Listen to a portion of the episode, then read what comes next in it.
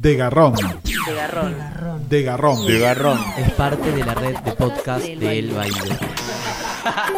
De Garrón. De garrón. Y al teléfono. 3, 2, 1.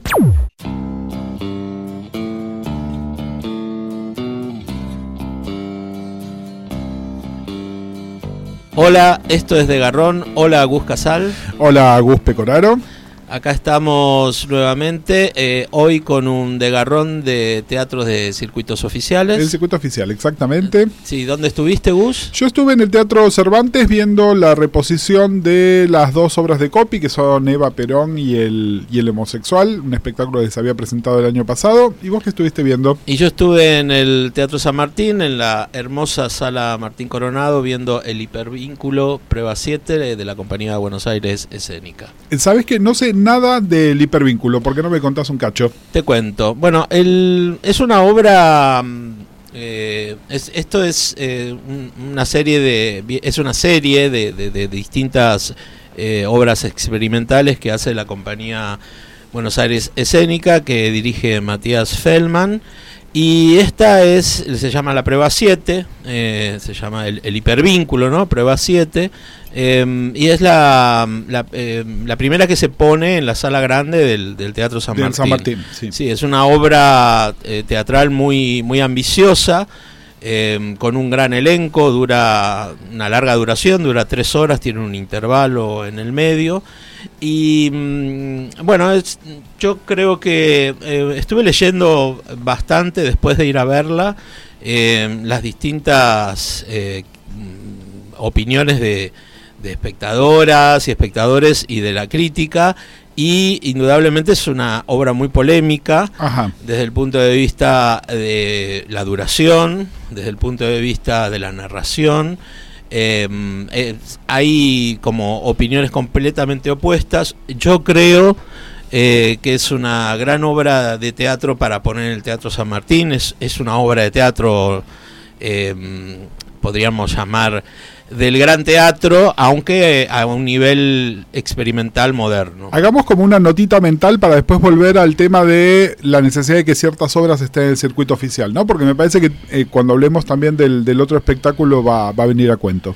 Claro, porque eso también me parece interesante, ¿no? Que sacar un poco eh, a las, las nuevas experimentaciones en materia teatral eh, de los espacios por ahí más comunes, tipo Trimbe 4 u otras salas alternativas. Sí, el circuito, el circuito del Loft de Buenos Aires que aclaremos, está súper recontra vivo, ¿no? Total. Hay una, una propuesta teatral enorme, pero a veces para públicos muy reducidos y muy eh, dependientes del boca en boca y que la gente se entere que un determinado espectáculo existe, digamos. Exactamente. Este, por supuesto, va acompañado con toda la, la difusión y la, y la llegada que tiene el Teatro San Martín. Tiene un público cautivo. Yo fui el domingo eh, y estaba lleno, lleno, o sea, habrían como 500 personas. Eso también le hace muy bien a las nuevas obras, las nuevos, a las nuevas, a las nuevas herramientas de, de teatro. Vamos a la obra en sí. Em, no se podría, es una obra muy fragmentada, es una obra de muchos fragmentos, ¿no?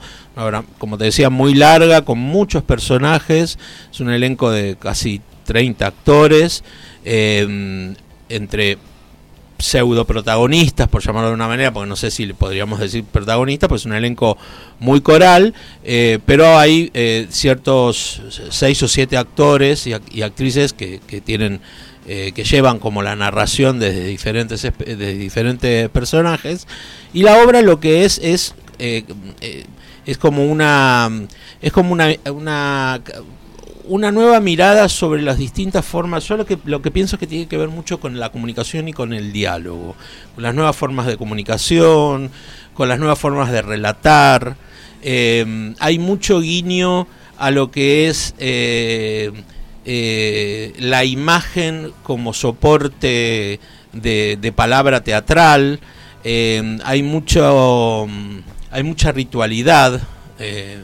Em, en, la obra. Em, eh, hace un recorrido eh, casi como histórico de, lo que es eh, la comunicación social o la comunicación entre las personas con, con muchos guiños a distintas, distintos autores y distintas obras de, arte pictóricas incluso que hacen desde ahí como una especie de eh, propuesta de diálogo y propuesta teatral hacia el público.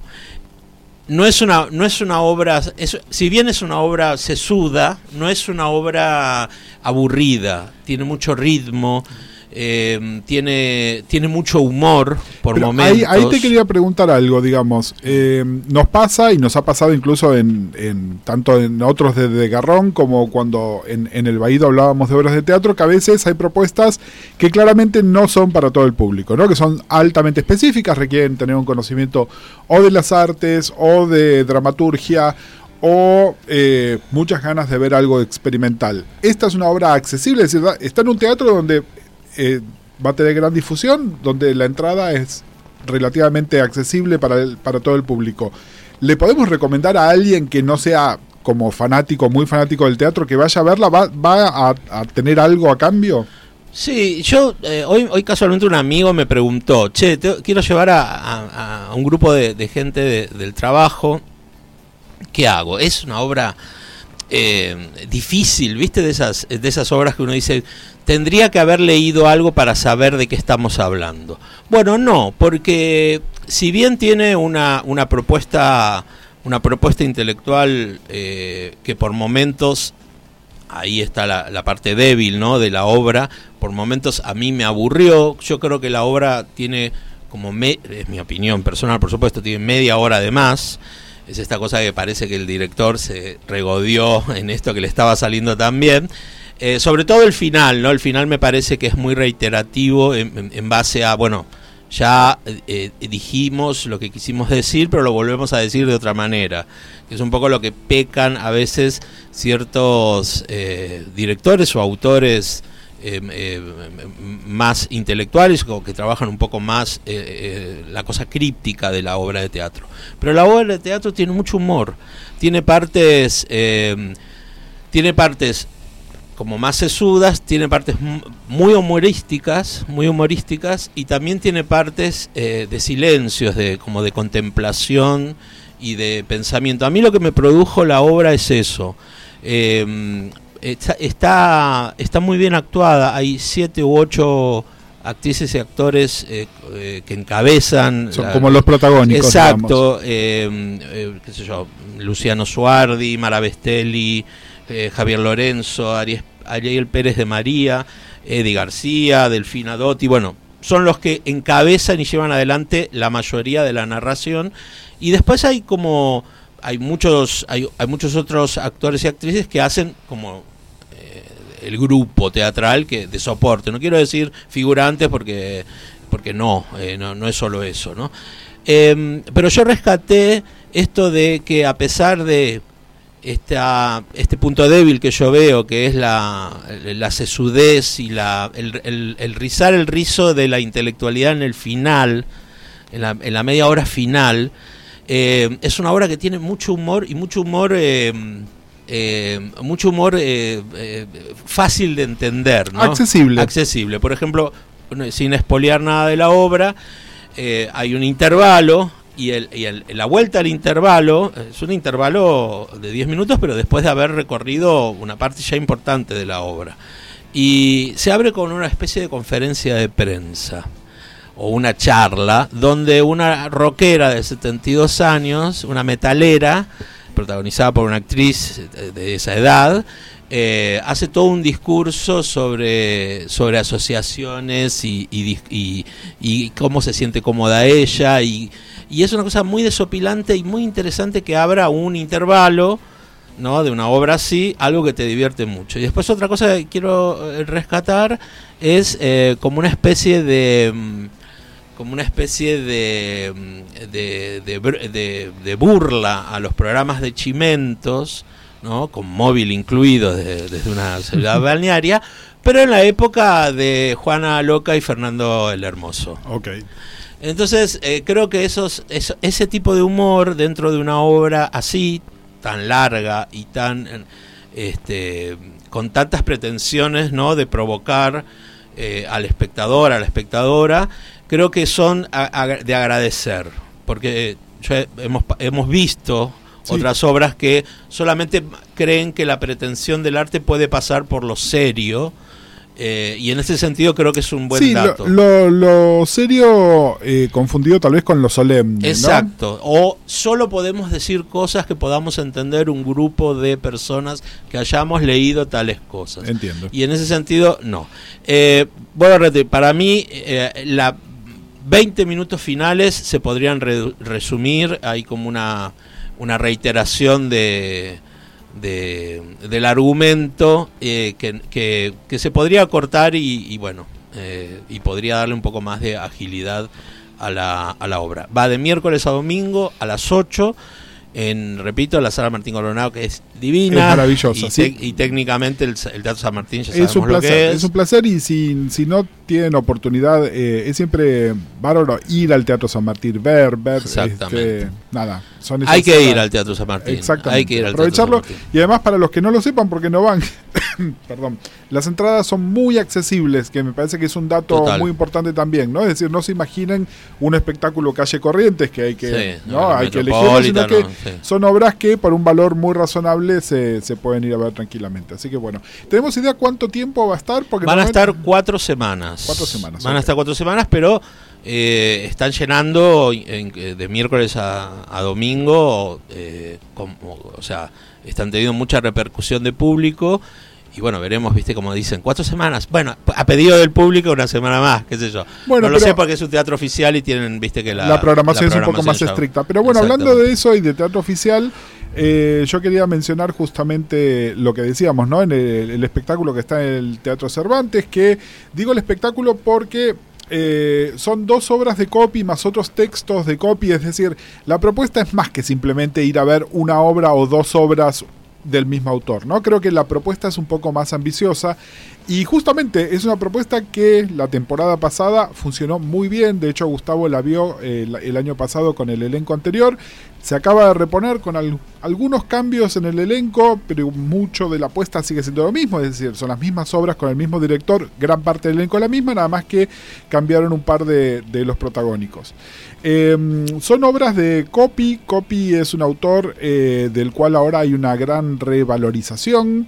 eh, por muchos motivos diferentes, creo que por ahí podemos debatir un poco también, ¿no? Es decir, hay algo en la figura de Copy como, como varón gay, eh, que ahora está siendo este, como recuperada, cuando al mismo tiempo Copy como varón gay era una figura bastante polémica, ¿no? Cosa que incluso eh, tenemos que igual ponernos en, en el momento histórico, ¿no? Estamos hablando de obras y textos de Copy hablados eh, autobiográficamente de primera persona, pero que tienen más de 50 años.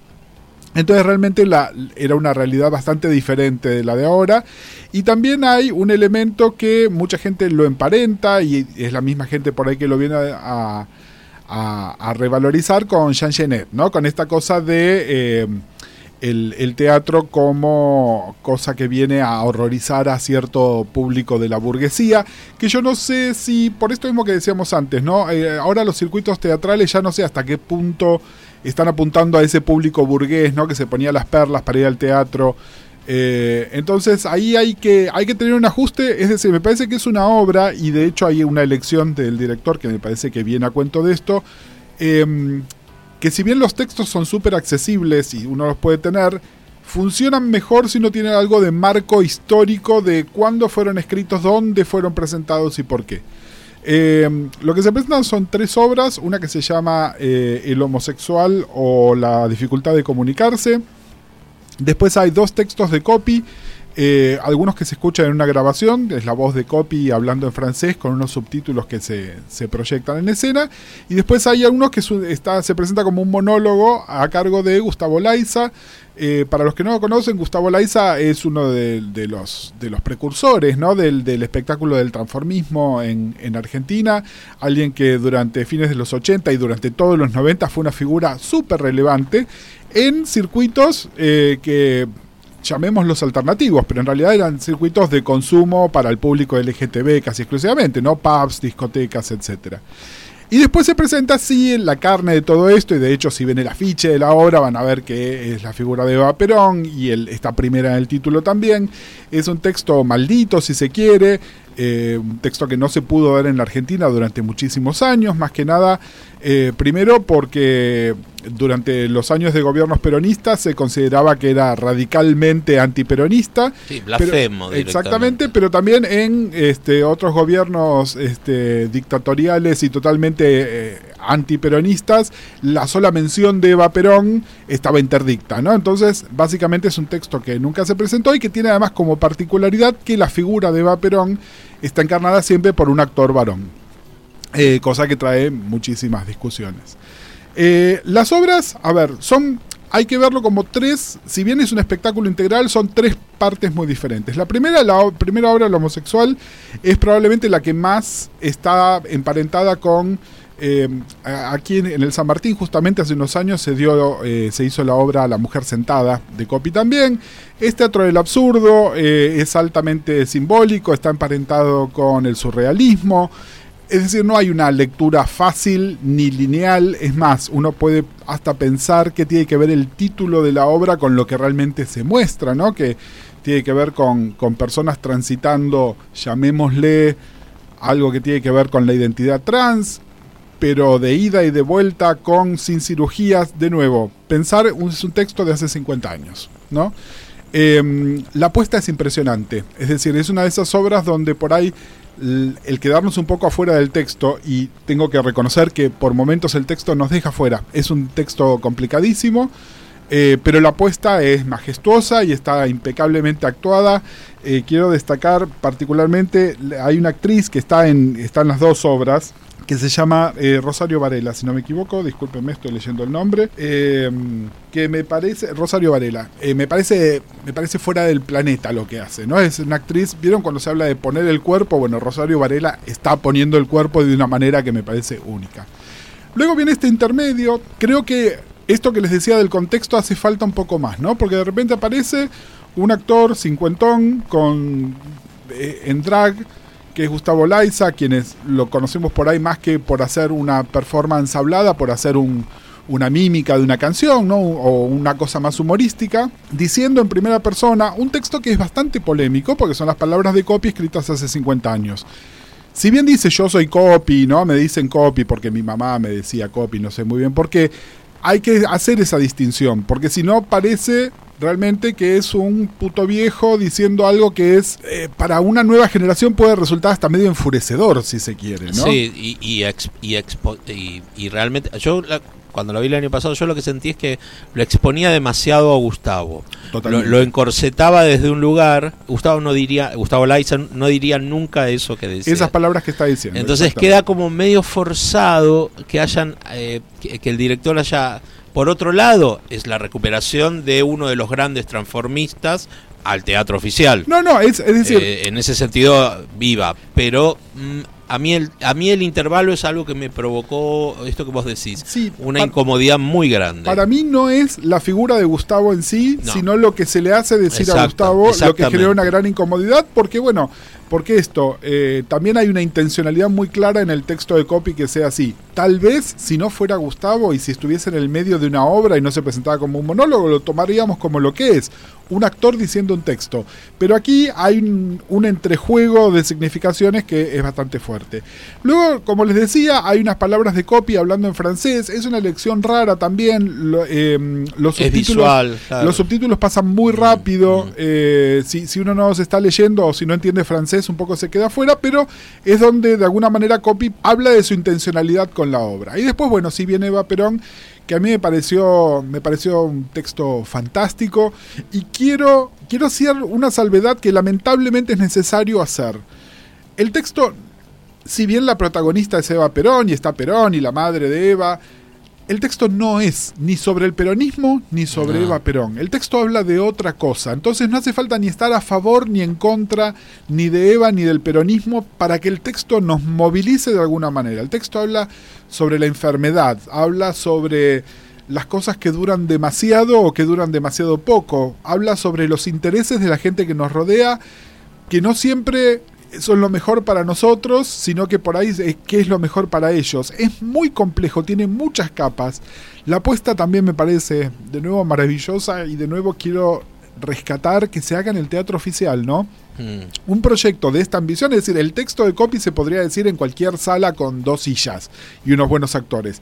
Pero que se pueda hacer esta apuesta, bueno, esto se puede hacer porque es un- una coproducción con la Comédie François y, y este y, y el, el Teatro Cervantes. Hay claramente una producción eh, que agrega, agrega valor, ¿no? Y bueno, en el papel principal, que acá esto por ahí es lo que podemos discutir un poco, ahora está Marco Antonio Caponi.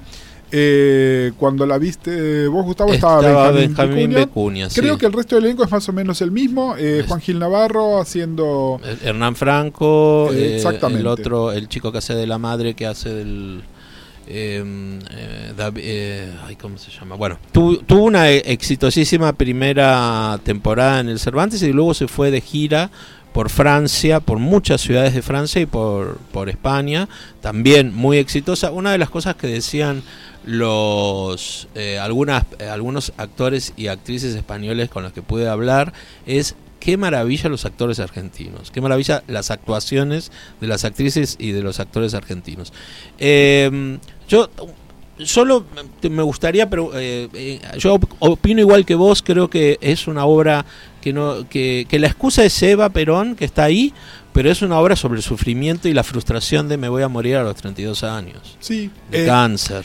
Exactamente. Yo todopoderosa, X Sí, sí, todopoderosa o X todopoderoso, me muero a los 32 años y lo que significa eso Y- en relación a, a, bueno, a la vida, al entorno, a qué pasa. Y en el entorno también, eh, esta cosa, el, el egoísmo de que queremos que las personas duren para siempre, Mm. Aun cuando por ahí esas personas ya no quieren durar para siempre, ¿no? Y el viceversa también, perdón, la, la impotencia de ver que alguien que por ahí podría seguir, que no quiere seguir, ¿no? Eh, y estos temas son universales, me parece que lo maravilloso del- de este texto de copy, y se los puedo asegurar, durante la primera parte de la obra del homosexual hubo público que se levantó y se fue. Eh, la segunda parte estábamos todos...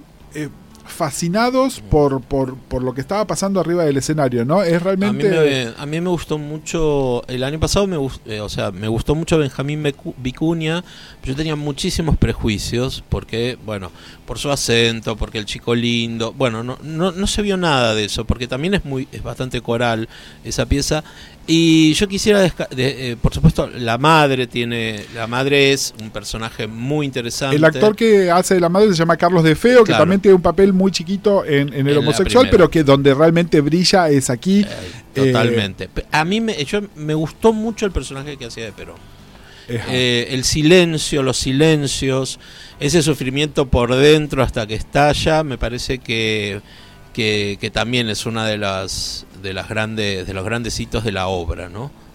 eh, sí, em, a ver, eh, esto, me, me parece que justamente todos los, todos los personajes en Eva Perón tienen una oportunidad, mien- mientras que en, en el homosexual hay, hay tres personajes que son ultra protagónicos y los demás que cumplen una función muy, muy menor, eh, donde además quedan más expuestos o no. Aquí realmente es un ensamble y son la dinámica entre cada uno de esos personajes, ¿no? Es Eva con la enfermera, Eva con su madre, la madre con Perón, ¿no? Son, son todos estos interjuegos que, que están. Eh, me parece. Me parece un espectáculo realmente eh, brillante. Hay que verlo de nuevo. Eh, al igual que el espectáculo que viste vos, es muy largo. Eh, la primera obra dura una hora, después está el intermedio que se supone que son 15 minutos, pero es un poco más de alarga un 15 poco, minutos. sí. La segunda obra dura una hora y diez, es decir, en, uno entra al teatro y sale dos horas y media, casi tres horas después. Eh, y, y de nuevo, no viendo además un- una cosa eh, coherente que empieza y termina, sino que son como tres, tres tipos de espectáculos. Y esto, como le decía, estoy seguro de que algo del público que se levantó y se fue en la primera, en la primera obra porque no le gustó, seguramente se debe haber arrepentido de no haberse quedado para la última, que es brillante, ¿no? Exactamente. Este- Y en ese- eh, volviendo a lo de a, a un tema que es eh, Gu- Gus Laiza, Gustavo Laiza. Yo creo que si bien yo sentí que lo exponían con ese texto, lo encorsetaban demasiado, creo que hay una reivindicación también ahí del actor transformista. ¿no? Absolutamente. Del actor transformista off, además, como era, como fue eh, Gu- como es Gus, como es eh, Eduardo Solá, que bueno, como era Mario Filgueira, como era Walter Suárez, que son todos esos eh, y tantos otros, ¿no? Daniel Durán, qué sé yo, que no- por ahí eh, no se conoce lo que significaba para, para la comunidad LGTBI en los años 80 y 90, pero que realmente eran muy populares en espacios donde han trabajado gente, han trabajado al, al eh, codo a codo con Omar Caliquio, con Elena Roger, con gente que después triunfó en otros escenarios. Sí, ¿no? y ojo, y que muchos dentro de la comunidad LGTBI, incluyéndome, a veces como que los dimos por sentados, ¿no? También eh, en algún momento por ahí uno iba a una discoteca y aparecía un número de transformismo y era, uh, bueno, y ahora viene el número de transformismo y yo lo que quiero es bailar o levantar o lo que sea. Eh, y la verdad que estos actores estaban poniendo en el cuerpo y me parece interesante igual lo que está haciendo Gustavo porque le, permite, si bien muestra lo que Gustavo hizo siempre, ¿no? Porque hay, hay en varios momentos de la obra hay números donde aparece haciendo un lip sync, ¿no? Una mímica de una canción y, y bailando un poco. Le permite además mostrar elementos actorales que de otra manera no habría visto y tal vez esta incomodidad que sentimos es algo que Gustavo nos está transmitiendo intencionalmente también, ¿no? Es decir, no, no, no lo, no lo descartemos. Mm. Eh, a ver, de nuevo, es un espectáculo súper complejo, pero al mismo tiempo muy accesible. Eh, lo único que tienen que tener es este, este momentito de, de, mm, de desprejuicio a favor o en contra de una obra que por ahí escucharon, que o porque se llama Eva Perón o porque escucharon que copia era antiperonista, no la quieren ir a ver simplemente por el factor ideológico.